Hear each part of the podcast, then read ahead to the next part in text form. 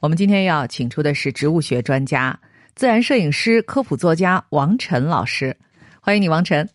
呃，各位听众朋友们，大家好。嗯，听说这个植物学专家前一阵儿，呃，遭遇了一些电脑上的问题啊，呃，需要电脑专家来帮忙。所以在生活当中，其实大家遇到的麻烦是差不多的。可是呢，要谈到这个植物学方面，我不知道我们和植物学专家之间又有什么样的差距。呃，比如我今天就发现了一个差距啊，就是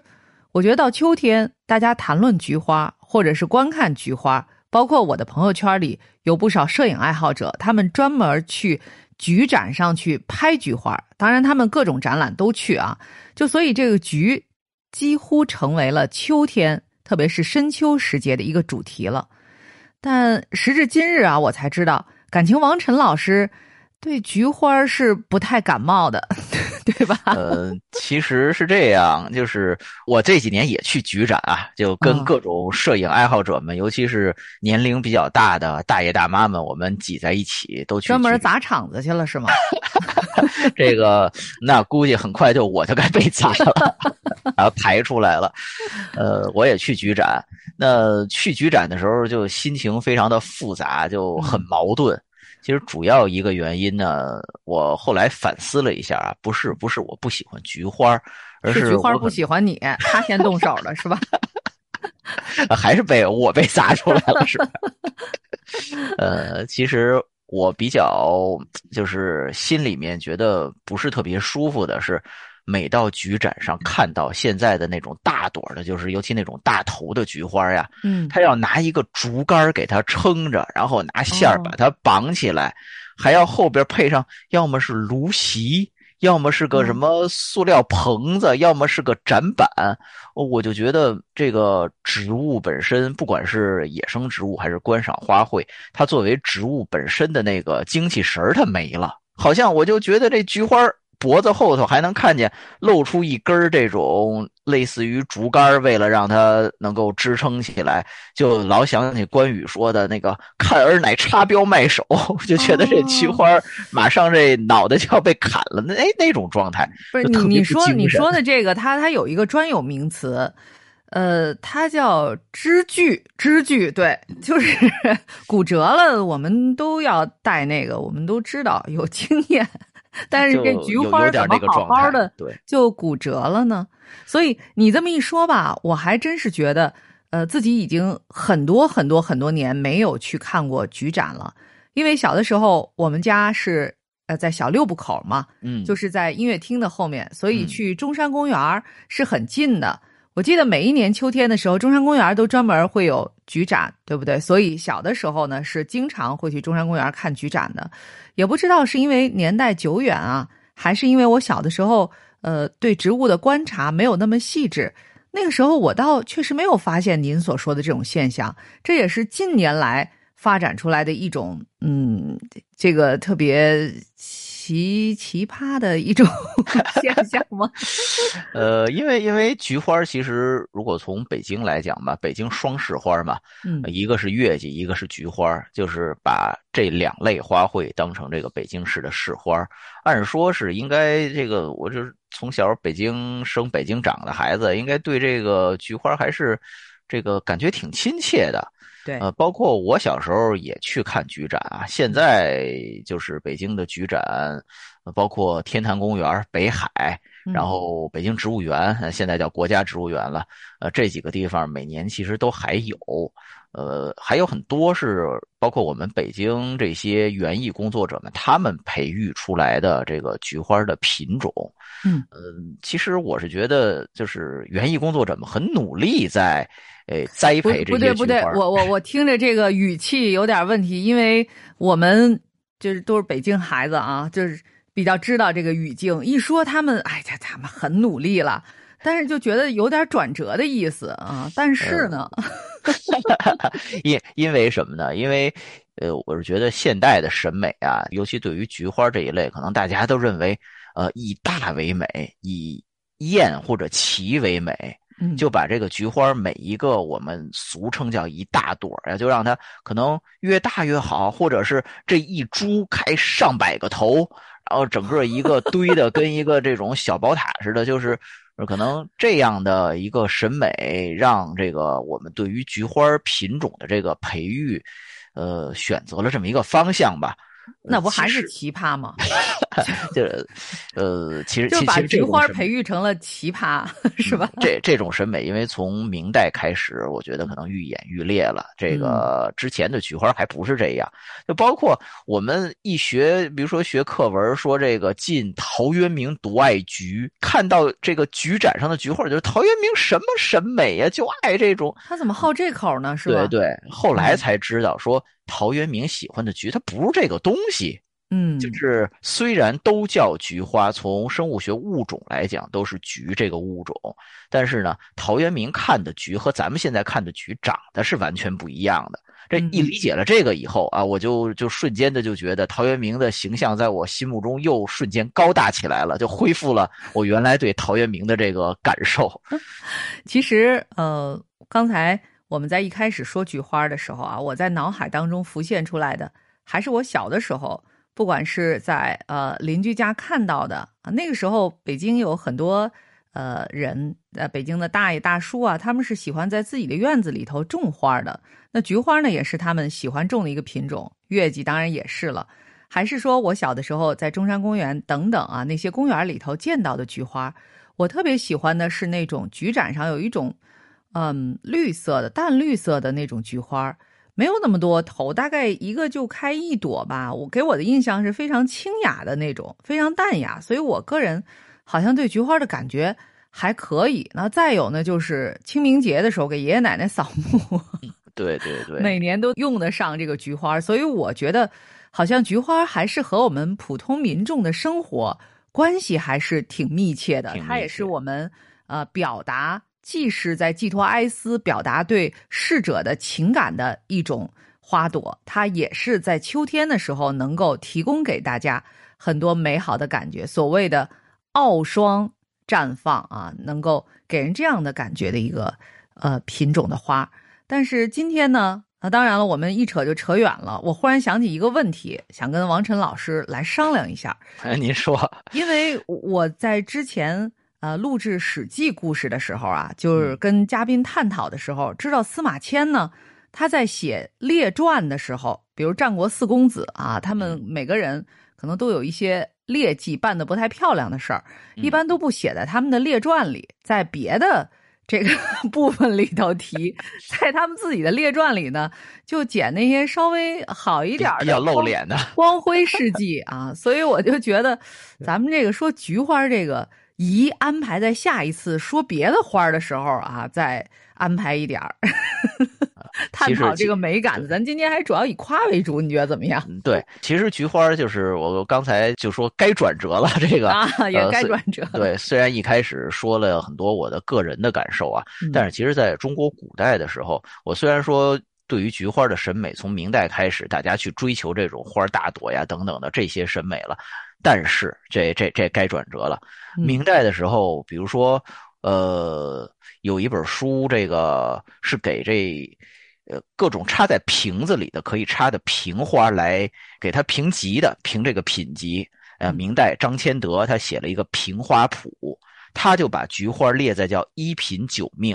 就是等于是把菊花作为一品的花卉来赞赏的，那是相当棒的了，高的，对，非常高。呃，张谦德呢，其实他是这个他们张氏宗族啊，他在之前从那个呃五代到北宋年间，有一个叫张毅，他写花经，当时是把菊花列在四品六命的。嗯，呃，张谦德说，我们的祖上张氏这个张毅的花经里。把菊花列的这个品命不是很高，就当然也不低了，就是比中等还偏上中中上游。但是呢，我是认为，在这个插瓶花的时候，菊花应该是这个呃能够列在一等花卉里边的。所以说明，呃，古代的时候对于这个菊花的审美啊，它有它的一个呃一开始说晋陶渊明独爱菊，以前的人可能喜欢菊的很少，到慢慢的喜欢菊花的人多了，到明朝的时候把它列到最高了，所以才慢慢培养。出来很多的不同的呃花色、不同的形状这样的观赏的品种，是因为喜欢它，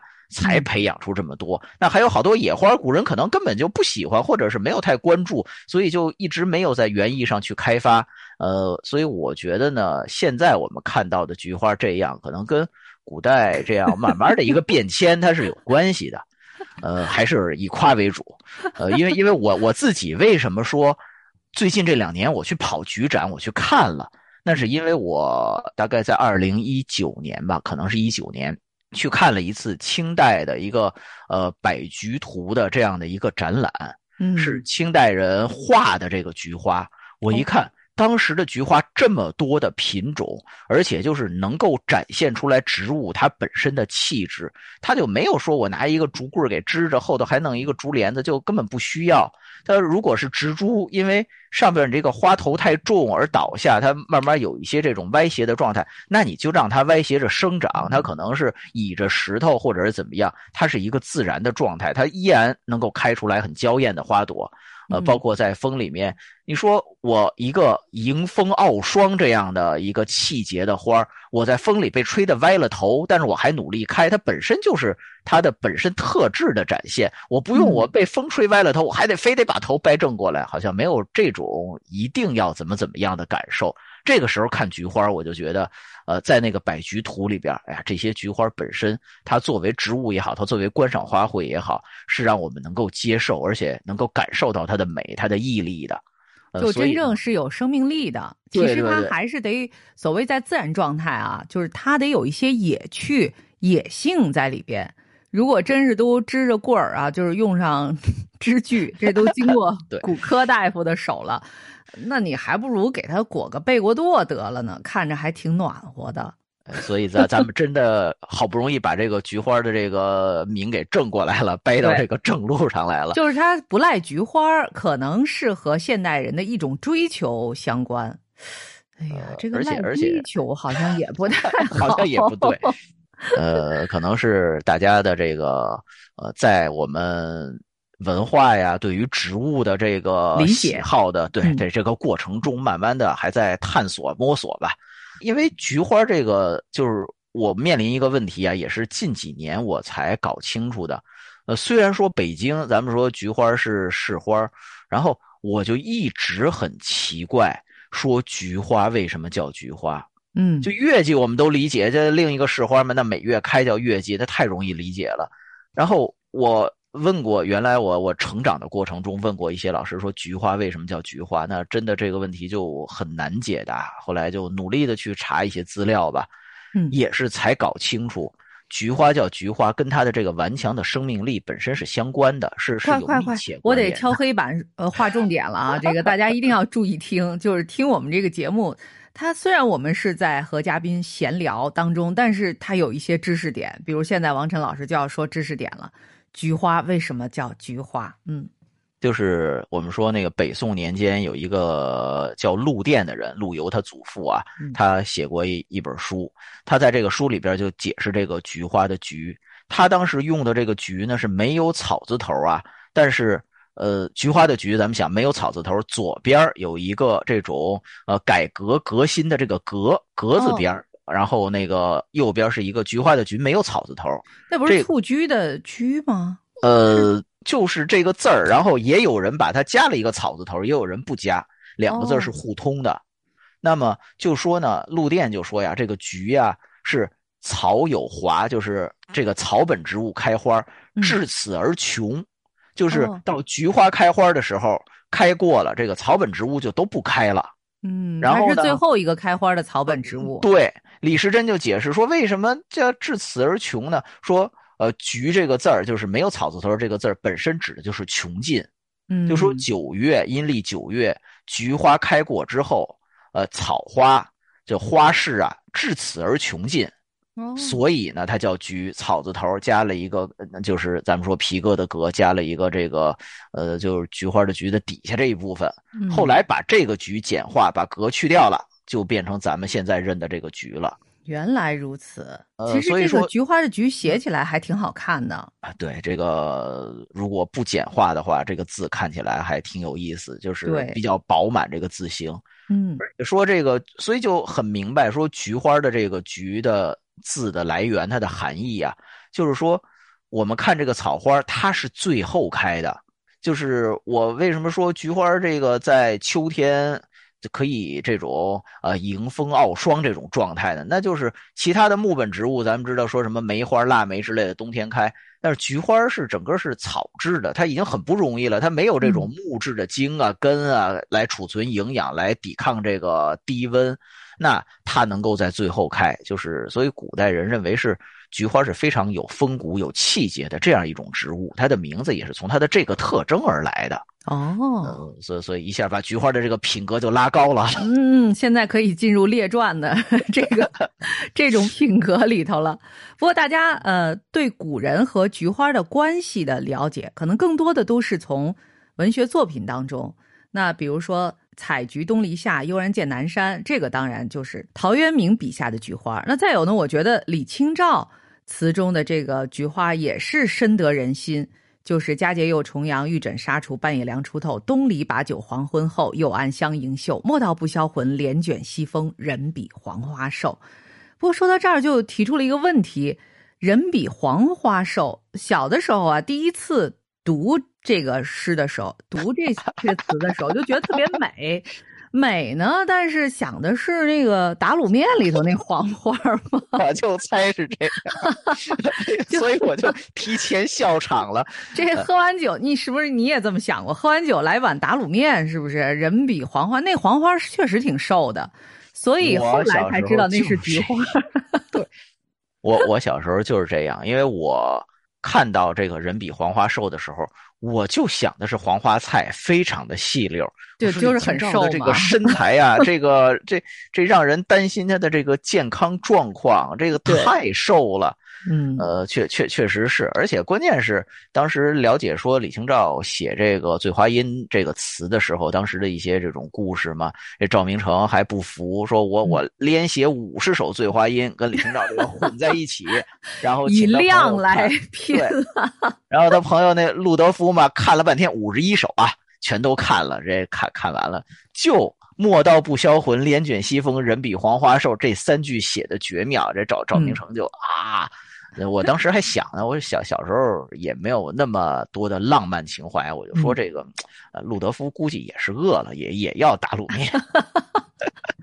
呃，但是呢，刚才您说到这个黄花这个事儿吧，其实确实是菊花为什么就是也叫黄花？它以这个黄色为正啊。我们说还是说过去就只有黄色的菊花？呃，倒是有各种颜色，因为从汉代开始啊，这个。呃，就说菊花已经有，比如说黄色的、白色的、紫色的等等。嗯，然后呢，汉代这个汉末，我们说郑玄啊，这个大大文学家郑玄，他给这个《礼记》做注，他就说菊花的颜色呀，这个有黄色等等不一的颜色吧，各种颜色，而专门把黄色为正，就说我们用黄花来指代菊花，它有一个原因。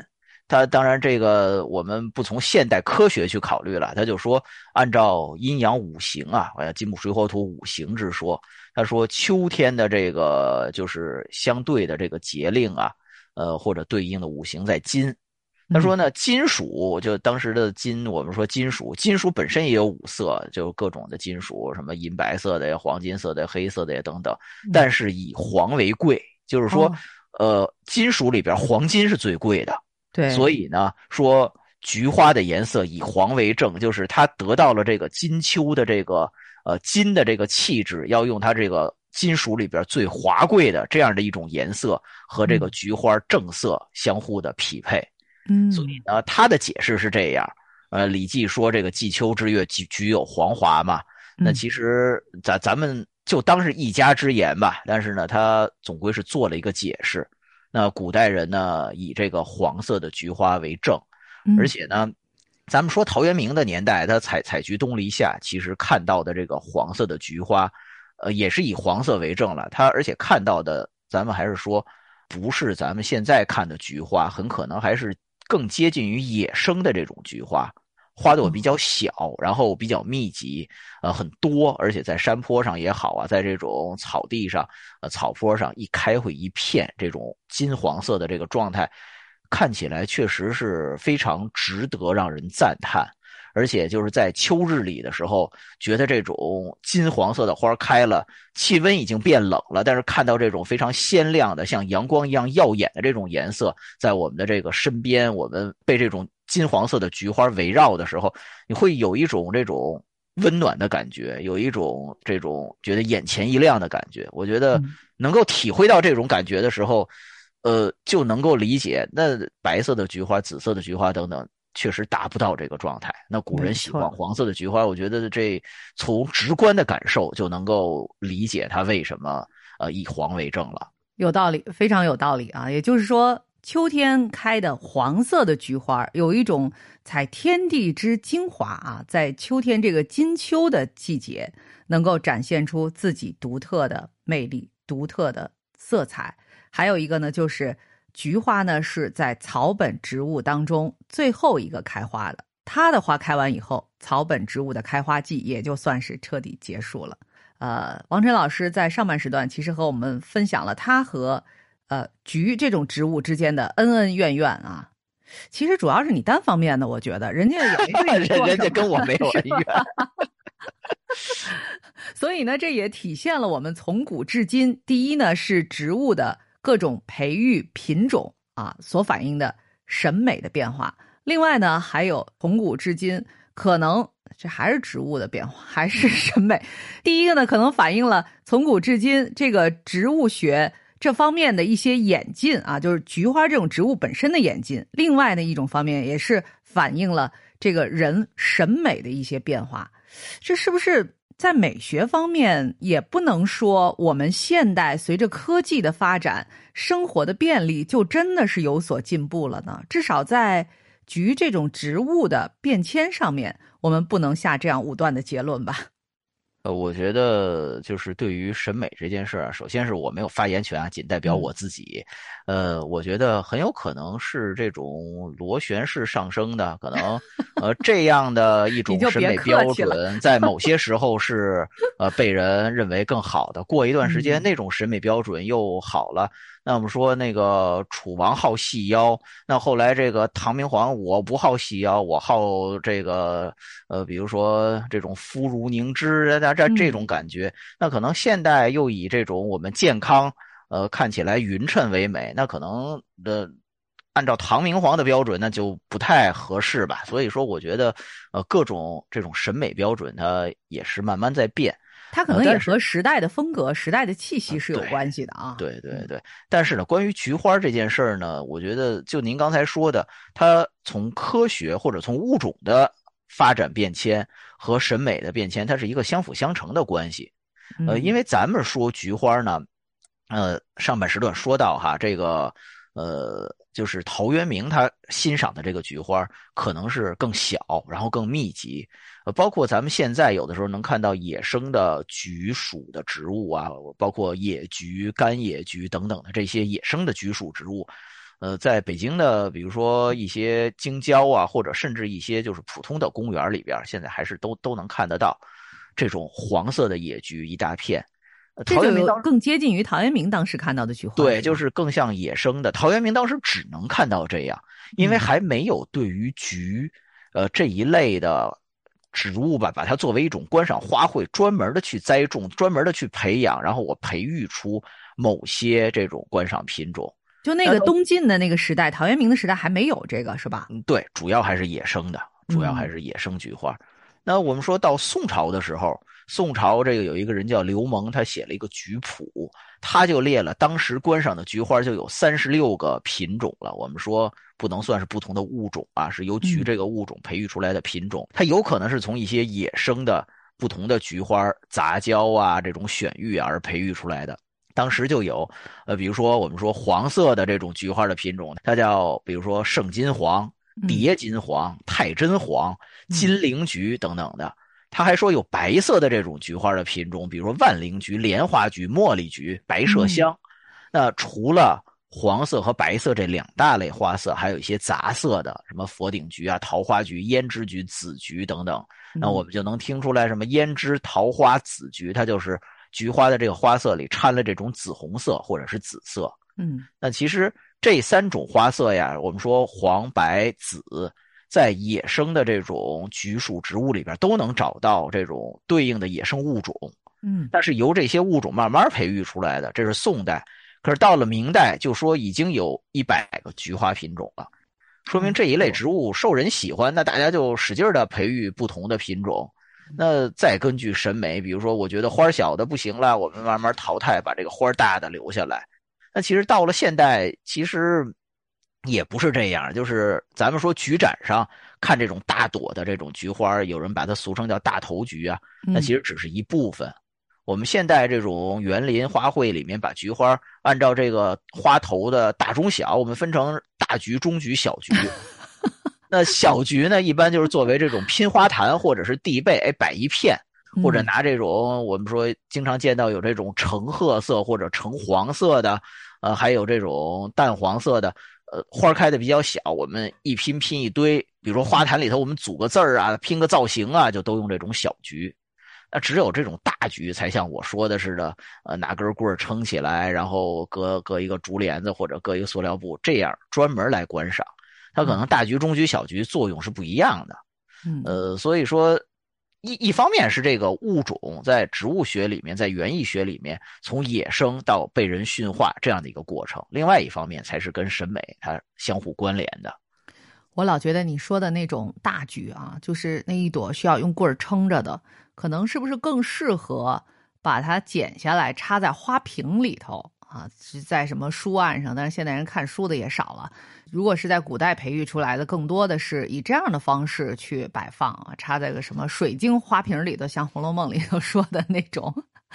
但是实际上，如果是地栽的话，还是那种成片成片的，看起来更好看，栽培起来也更容易。所以在生活当中，它看起来也是更自然的、更美好的一种，能够唤起人和自然和谐相处那样感受的，呃，一种菊花的品种。那现在说说到菊展，那为了比如说取得名次，我也不知道现在这菊展有没有名次啊。反正我觉得现在什么都弄个名次，谁家孩子学校里办个什么活动，朋友圈里也经常会出现这样拉票的。所以有的时候为了这个所谓的名次。他就必须在很多的标准上啊达标还不行，还要有所突破。由此呢，可能就形成了一种有一点儿，在我看来是这种畸形的啊，各种动作变形啊，包括最后 培育出来的菊花也是，原来的大和现在的大可能 都不是一边大，现在是属于硕大、特大啊，三叉 L 这种的 大菊花。呃，所以如果有朝一日大家能够回归一种平常心哈，可能，呃，如果能以各自的这种独特为美的话，在那个时候，可能各种各样的生活当中的美好都会被重新定义的。嗯，我现在有点期待着咱们触底反弹呢。呃，其实其实我我个人有一个建议，我觉得以后菊展呀，咱们改一个就展示的方式。现在都是一盆儿，然后把它撑起来，就好多盆儿放在一起。那将来可能我们尝试一些，比如说跟这种造景啊、这种园林的这种景观做一些结合，可能弄弄几块这种，我们弄点假山石，然后弄一些其他的植物搭配，然后在这儿栽那么两三棵某一个品种，呃，整个一个小景观弄出来。那它可能就不需要我非得用棍儿插着，那就像我说的古画里面，它有的时候它可能半躺着，或者是斜伸着，或者是哪怕靠在这种这个假山石上，它的景观做了一些改变以后，我们可能对菊花的感受完全就是另外一种状态了。呃，我觉得有有这种可能性，包括您之前说的，像绿色的那种菊花，而且我印象里原来看到绿色的是那种花瓣是细长，像这种面条似的这种，可可可以头上还这种倒挂金钩似的卷起来。我们说观赏的大菊分成五大类嘛，呃，平瓣类、尺瓣类、管瓣类、桂瓣类、鸡瓣类，这五大类。然后呃，您说那种像细长的。呃，可能应该是属于管管瓣类，就是它的这个花瓣呀，这个特化成像管子一样。呃，其实看起来是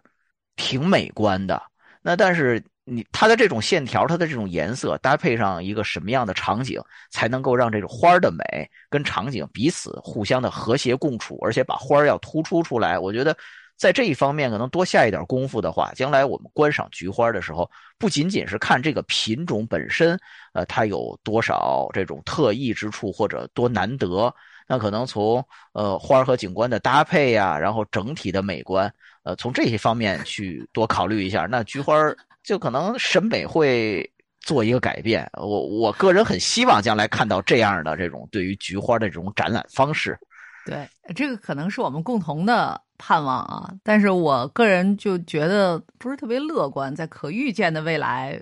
不太会出现，因为我觉得如果要讲这种和环境呃非常和谐的审美的话啊，可能咱们北京首先需要改一改的是那种僵硬的中国结啊，那种灯。如果说真的是做成中国结的形状，它至少也能随风飘动才对呢。现在这都是塑料的，所以我觉得如果能够呃容忍塑料的中国结在马路上成片成片的出现，那菊展也没有太大的可能能改观。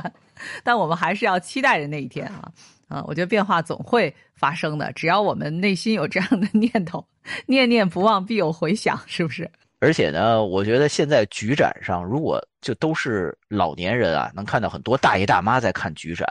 就是将来能够吸引到更多的年轻人参与进去，呃，不管是作为这种观赏，还是作为这种布展呀等等，呃，作为观众，作为这种主办方，呃，能有年轻人参与进去，年轻人的审美，他们的一些呃鲜活的观点，能够互相融合的话，我觉得。呃，从菊花的品种也好，菊展给人的感受也好，也许会慢慢变得就更理想一点。吸引年轻人参与，是不是得先开发一款游戏啊？比如把 养了个羊开发成菊了个菊，才才有可能。不过古代人说到赏菊的时候啊，我不知道是。特意的，比如说某一个年龄层次的人赏菊，还是各个年龄段的人都能够体会菊花的美，而且还能够和菊花在相处当中啊，其实有很多种方式啊。比如我就知道有菊花酒，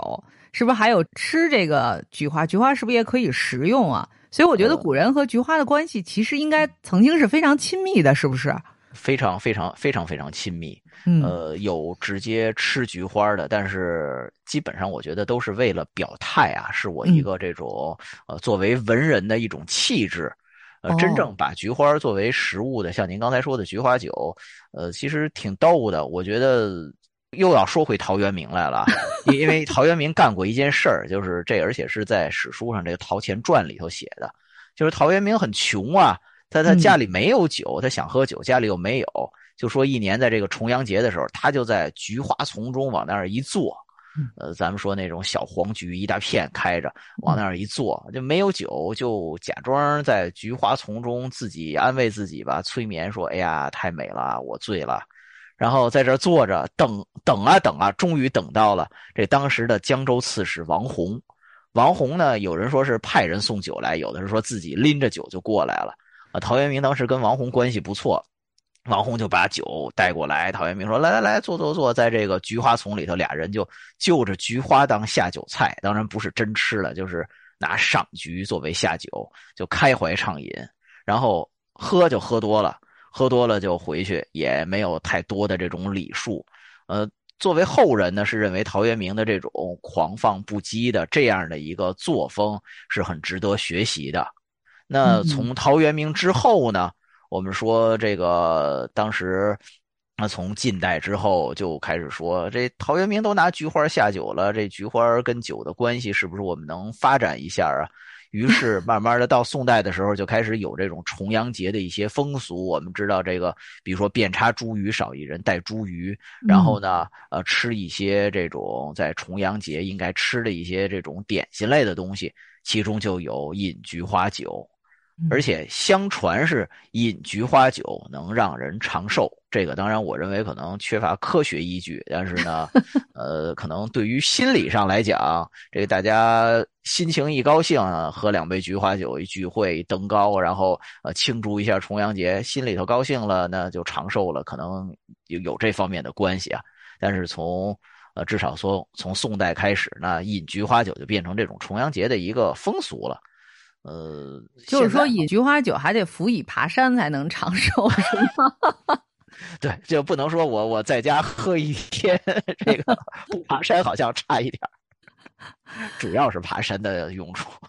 对，那说起菊花，呃，我们肯定是绕不开陶潜，就是陶渊明的。嗯呃，菊花好像和他是互相成就的这样的关系。呃，不过其他的人也都写过和菊花相关的，因为可能到了一定的时间点，你要想要写诗啊，要看到什么花儿，但那个时间就剩菊花了嘛。咱们刚才都说了，它是草本植物当中最后一个开花的。有没有发现，咱们说了半天，黄色的菊花是菊花当中呃最和金秋的金贴切的，黄色的菊花也是颜色最贵重的一种。但是呢，我早就发现了，就是白居易白先生，他还就喜欢个白色儿的 菊花。白花，对对，莲花当中他喜欢白的，菊花当中他也喜欢白的，这是不是他总是想把花和他的姓氏啊，就是借花儿来也夸一夸自己，或者是抒发一下自己的这种胸怀，有点关系呢？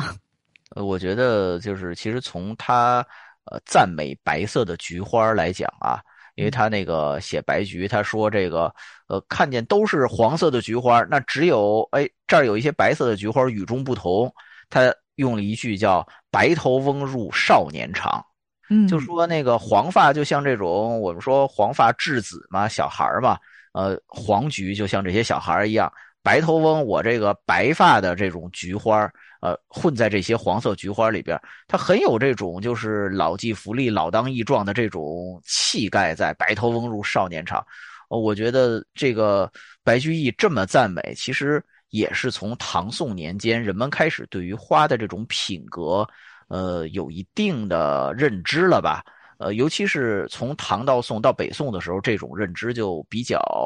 呃固定化了。他可能认为白色的花儿是更有风骨的、更有气节的。哦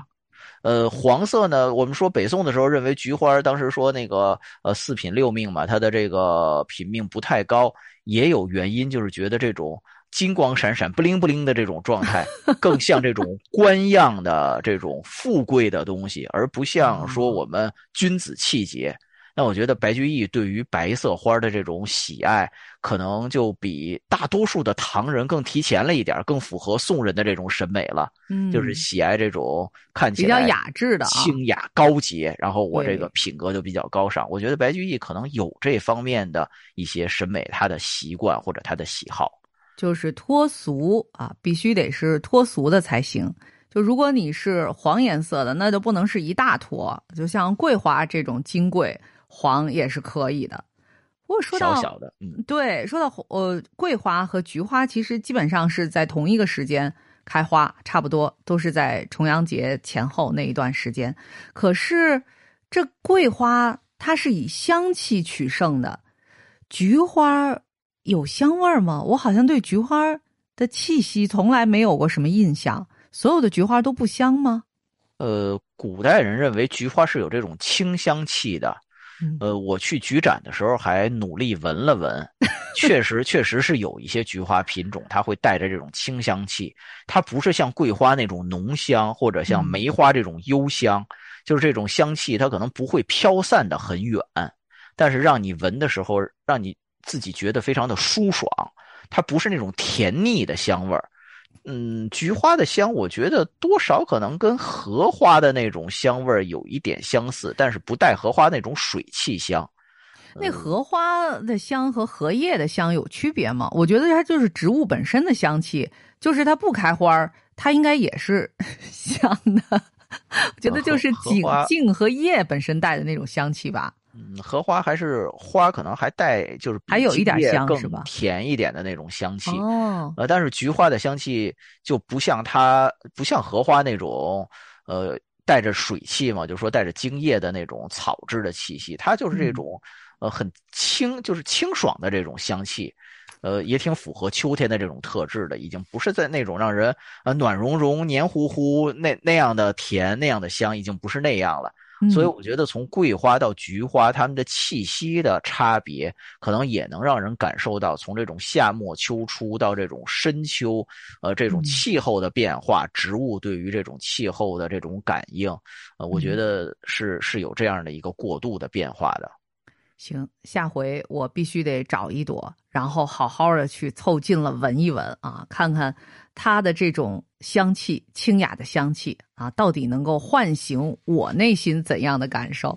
也非常感谢王晨老师今天为我们讲述菊花的故事。如果用一句话啊来总结一下你现在对菊花的这个印象，你会和我们说什么呢？看看野菊就知道菊花到底有多么让人喜欢了。